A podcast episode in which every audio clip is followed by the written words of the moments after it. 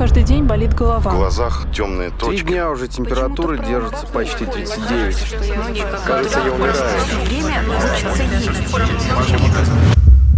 Доктор, что со мной? Доктор, что со Доктор, мной? что со мной?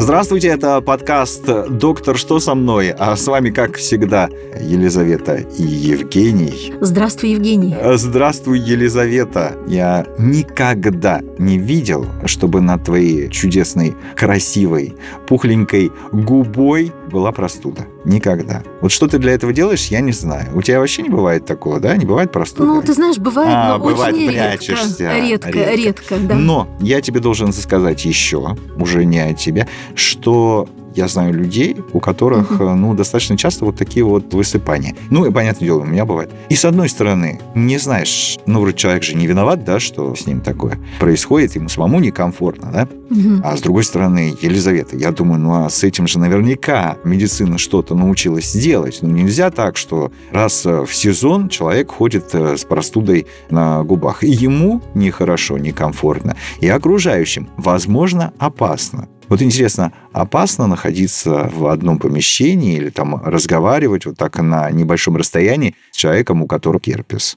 Вот э, сегодня как раз о герпесе предлагаю поговорить. Давай, Женя. Его называют коварный и многоликий. Что такое герпес? Какие у него симптомы? Насколько опасно это заболевание? Вот это вот все нам придется сейчас выяснить. Да, Женя, я хотела еще сказать, что это наиболее распространенное вирусное заболевание, возбудителем которого является как раз вот этот вирус простого герпеса. И ты представляешь, этот вирус имеет около 90% населения. Ну, то есть почти все. Почти что все. Мне кажется, начать надо с симптомов, да? Давай. А, Основной симптом – это когда появляется простуда на губах, там, да, предположим. Иногда у некоторых, я видел, веки вот э, похожие. Да, иногда на глазах, Бывает. да, да. Но вот эти вот пупырышки, их же можно спутать с какой-нибудь другой инфекцией, наверное. Ты знаешь, очень часто вообще герпес протекает бессимптомно. Но бывают такие симптомы, как зуд, покраснение, жжение в области поражения. И высыпания даже появляются порой не сразу, а вот через какое-то время, да, после проявления вот этого зуда.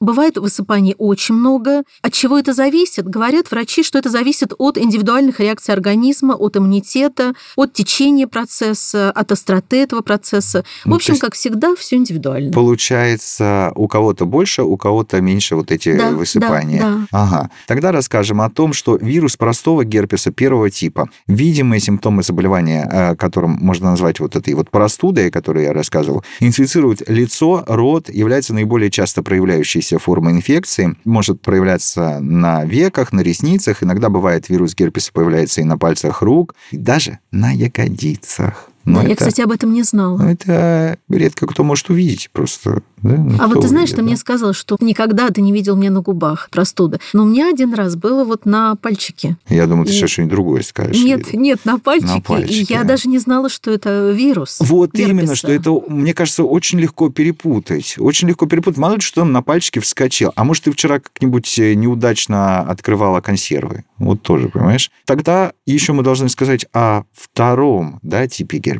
Да, второй по частоте инфицирования является вирус простого герпеса второго типа, и он вызывает заболевание половых органов. Он называется Генитальный. генитальный герпес. Ага. И, кстати, часто тоже протекает бессимптомно, и в это время передача как раз вируса продолжается.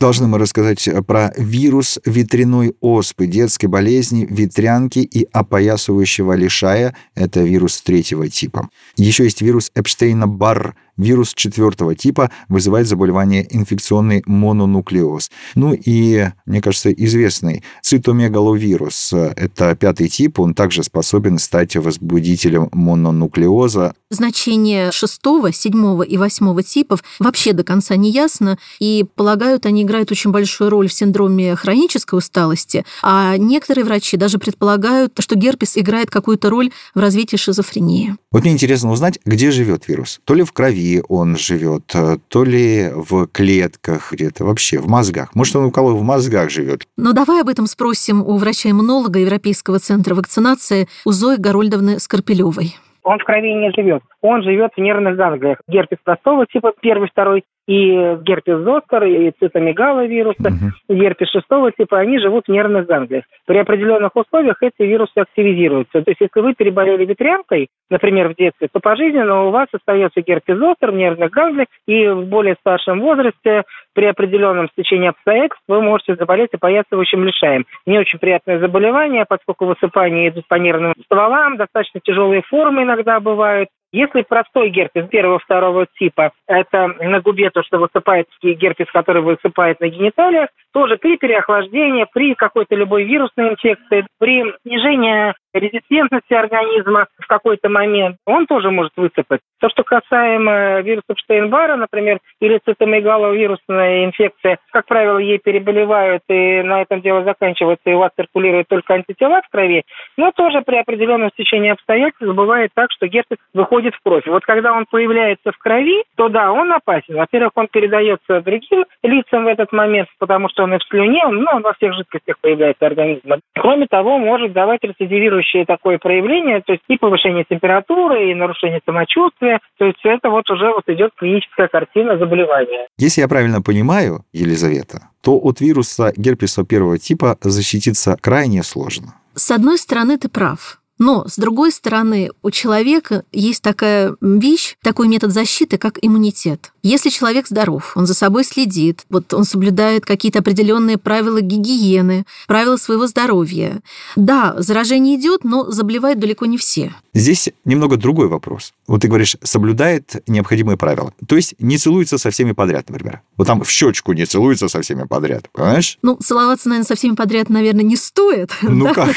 Как, как жить иначе, Лиза? Ну что ты? Но смотри. Ну в щечку. Если на щечке будет ранка, и перед этим, например, кто-то потер хорошо свою щечку или поцарапал ее, то в принципе может идти заражение, особенно если еще у целующего высыпание есть на губе. То есть вот эти, да, пупырышки, да. А, Тогда может быть и заражение, ты знаешь, через щечку. Поэтому надо тщательно смотреть, кого мы целуем. Нет, кто, нас целует. Кто нас целует в щечку с герпесом на губах, например, да? А следует пользоваться вот этими гелями, мазями, препаратами для того, чтобы как можно быстрее эта простуда исчезла. Ну, так э, помазал губу, быстро исчезла. Гораздо быстрее, чем будешь ждать, ходить. А вот мнение Натальи Валентиновны Кореевой, врача-акушер-гинеколога, главного врача семейной клиники. Если часто обостряется этот вирус герпеса, конечно, надо обратиться к врачу. И врач тогда даст рекомендации, какие профилактические мази использовать, какие таблеточки использовать. Потому что вот так вот говорить про лечебные препараты, то есть, если появилось жжение, зуд, намазаться вот этим препаратом. Но лучше вообще-то обратиться к доктору. Если это однократное какое-то явление, можно. В принципе, если раз в год, это хронический процесс. Если постоянно, каждый год происходит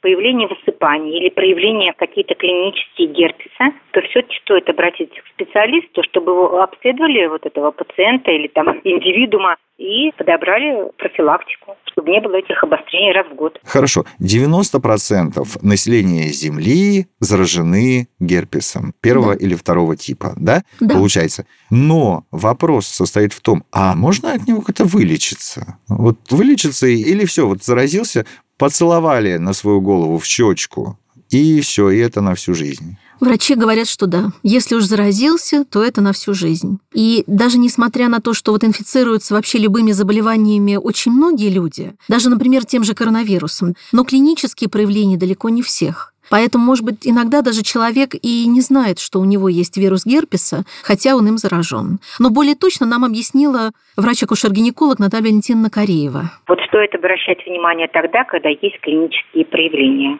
Если в крови проявляются иммуноглобулины, есть иммуноглобулин М, есть иммуноглобулин G, есть иммуноглобулин А. Иммуноглобулин G отвечает за хроническое инфицирование каким-либо вирусом. И если он присутствует в крови, это не значит, что человек болен. Он просто когда-то перенес. Это ответная иммунная реакция организма. Ну, вот так, чтобы было понятно. Если один раз вы заразились, то, в принципе, антитела на этот вирус у вас присутствуют в организме. Но в зависимости от иммунитета происходит проявление этого герпеса или не происходит. Женя, а я еще знаю, что для беременных очень опасно свежее заражение вирусом герпеса, особенно на ранних сроках. Это опасно и для здоровья женщины, и для здоровья ее будущего ребенка, потому что герпес, он может неблагоприятно сказаться при рождении ребенка. Вот, например, если произошло заражение генитальным герпесом, да, то здесь абсолютные показания кесарево сечению, чтобы ребенок не заразился вот при прохождении половых путей. Потому что для новорожденного ребенка герпес или герпетическая инфекция, она может быть вообще стать фатальной. С этим-то все понятно, Лиза. Но есть герпес в организме? Если нет клинических каких-то проявлений, ты от них э, не страдаешь. Ну и бог с ним, пусть себе живет там все внутри. Скажем так, в большинстве случаев герпес не так уж опасен. Многие люди действительно спокойно живут с этим герпесом, и никаких уж таких страшных проблем нет. Но, понимаешь, при определенных обстоятельствах, когда иммунитет снижается, да, при усиленной какой-то нагрузке на организм, при применении некоторых лекарственных веществ, герпес становится агрессивным. И вот тогда он уже приводит к серьезным герпетическим проявлениям, вплоть, я даже об этом не знала, до вирусов менингитов. И вот здесь как раз есть опасность. Угу. То есть менингит, энцефалит. Да, ты знаешь, там может быть и пневмония, и гепатит, и, как ты сказал, да, вот энцефалит, и опоясывающий лишай. Вот, но более точно, вообще в каких ситуациях это происходит, давай спросим у врача-иммунолога Зои Горольдовны Скорпелевой. Бывает, конечно, да, люди вторичными иммунодефицитами, они будут давать тяжелые формы. Бывает, иногда, я говорю, здоровые люди дают тяжелые формы, но здесь, видите, есть вот эффект, то, что при, вот сейчас много говорят, да, такие, наверное, что при ковидной инфекции, так и при герпетических инфекциях человек редко болеющий, то есть он может дать очень бурную такую реакцию, и поэтому дать тяжелые формы. Но это вот особенности такие, как бы организма, что ли,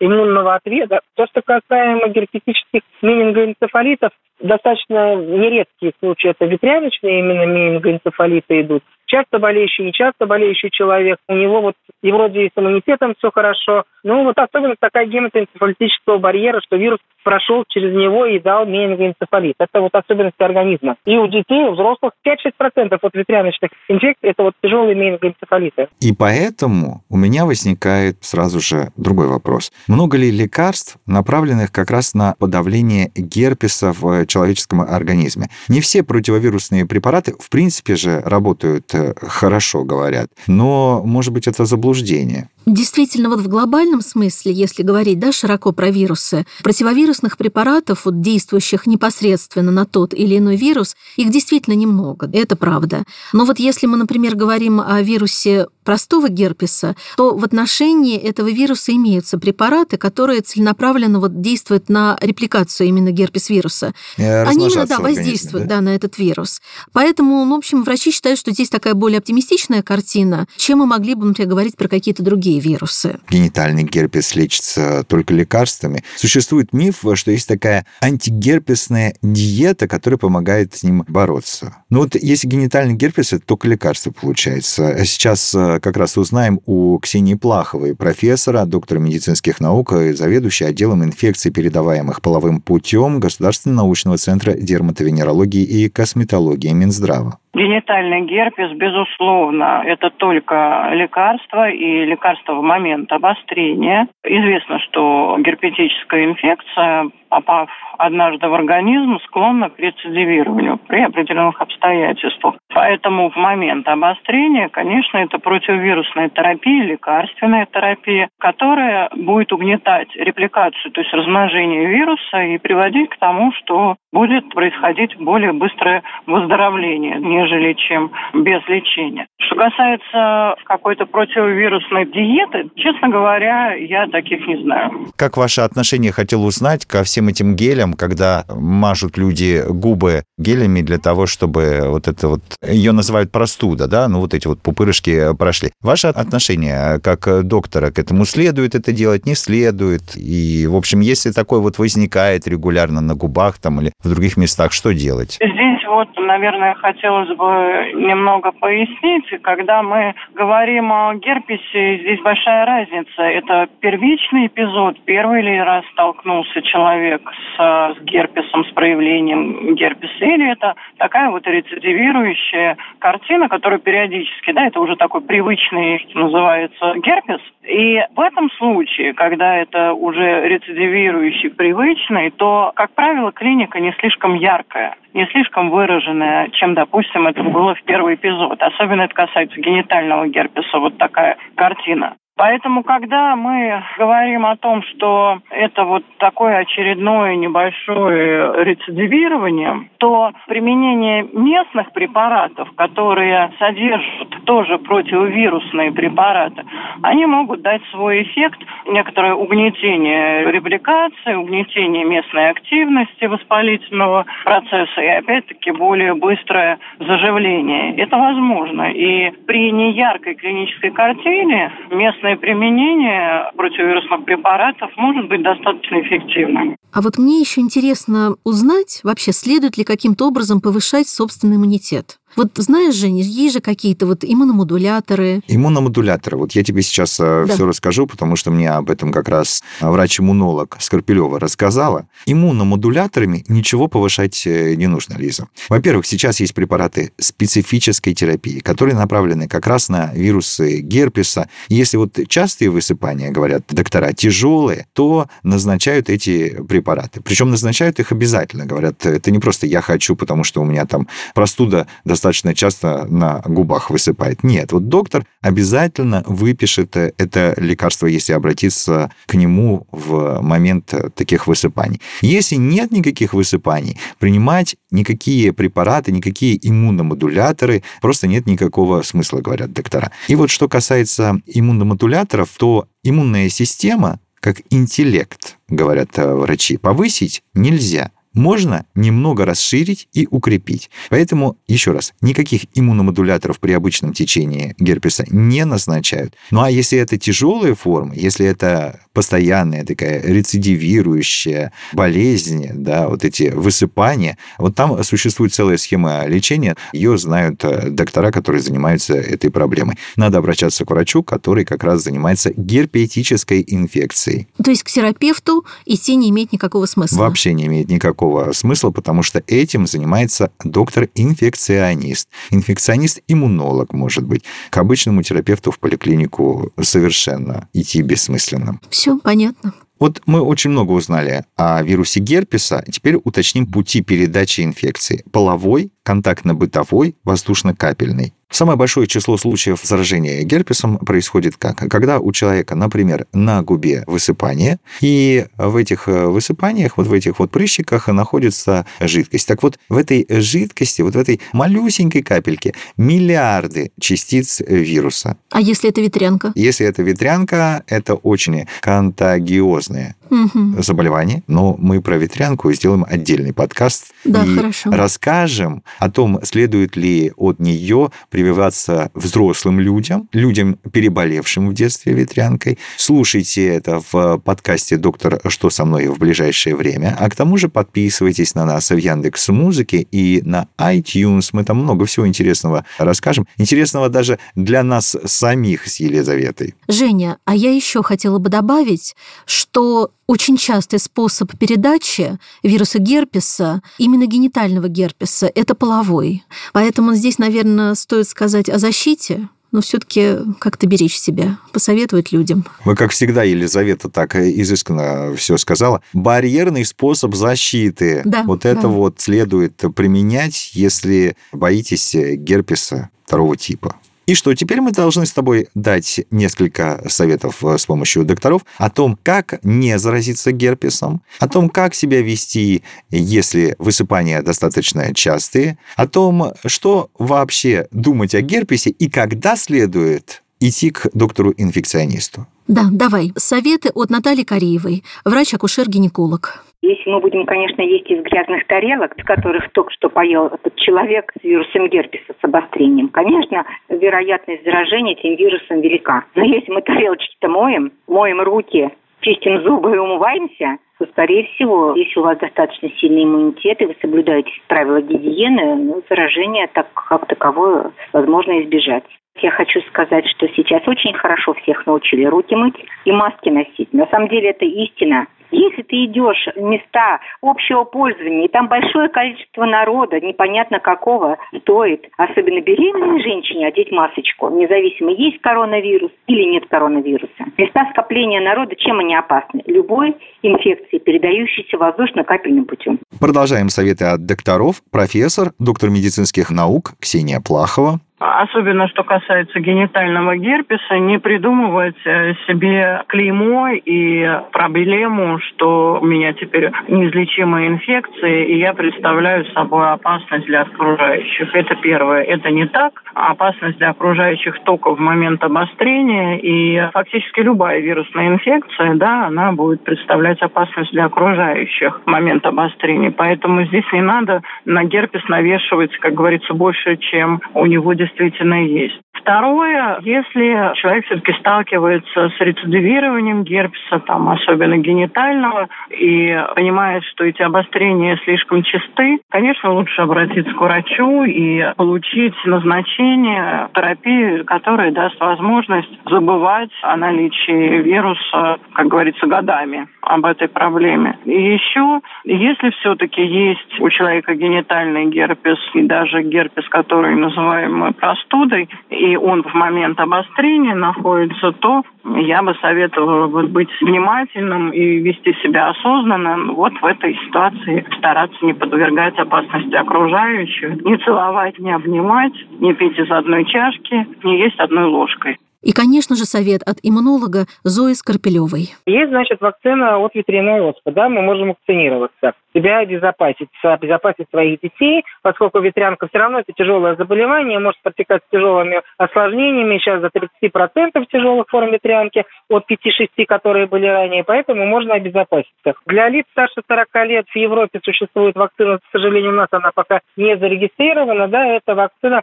которая обезопасит человека от обоясывающего лишая, который чаще после 40 лет появляется, кто переболел ветрянкой. Есть вакцина противогерпетическая, но это целая схема. Как правило, она применяется при рецидивирующем герпесе простом первого-второго типа. Тоже можно себя как бы обезопасить. Ну, а так простой герпес иногда бывает, он на солнце реагирует. То есть люди, которые едут на юг, что вот у них на губах высыпает обильный герпес. В принципе, неплохо витамин С и витамины группы В. Ну и обезопасить себя как бы тоже не от активного такого, да, пребывания на солнце в первые дни. Это то, что касаемо первого-второго типа. То, что касаемо вируса Штейнбрара и цитомегаловирусной вирусной инфекции, тут обезопасить себя вряд ли чем-то получится, потому что механизм передачи простой достаточно. Заболевание протекает у всех по-разному. У кого-то в более тяжелой форме, у кого-то в менее тяжелой форме. Но это вот все зависит именно от общей сопротивляемости, от общей резистентности организма. И бывает так, что люди, которые даже не болеют, а дают тяжелое течение заболевания. А те, кто часто болеющие, они дают достаточно легкие формы проявления этого заболевания, переносят как простой ОРЗ общее укрепление организма, прогулки на свежем воздухе, то есть там правильное питание, занятия физической культурой, не переохлаждаться в период, как в осенний весенний. Теперь вы все знаете про герпес, то, что нам всем следует э, знать. О том, что такое герпес, как он передается, как он не передается, следует ли его бояться, у кого лечиться. Будьте здоровы. Это подкаст «Доктор, что со мной?». Подписывайтесь на нас в Яндекс Музыке, в iTunes, слушайте нас на сайте радиоспутник.ру. И вот э, Елизавета немного погрустнела, потому что прощается со всеми, кто нас слушал. Не грусти, мы скоро придумаем новую тему для подкаста. Все, срочно перестаю грустить, а вы берегите себя. У меня каждый день болит голова. В глазах темные точки. Три дня уже температура держится почти 39. Кажется, я умираю. Доктор, что со мной? Доктор, что Доктор, со мной? что со мной? Что со мной?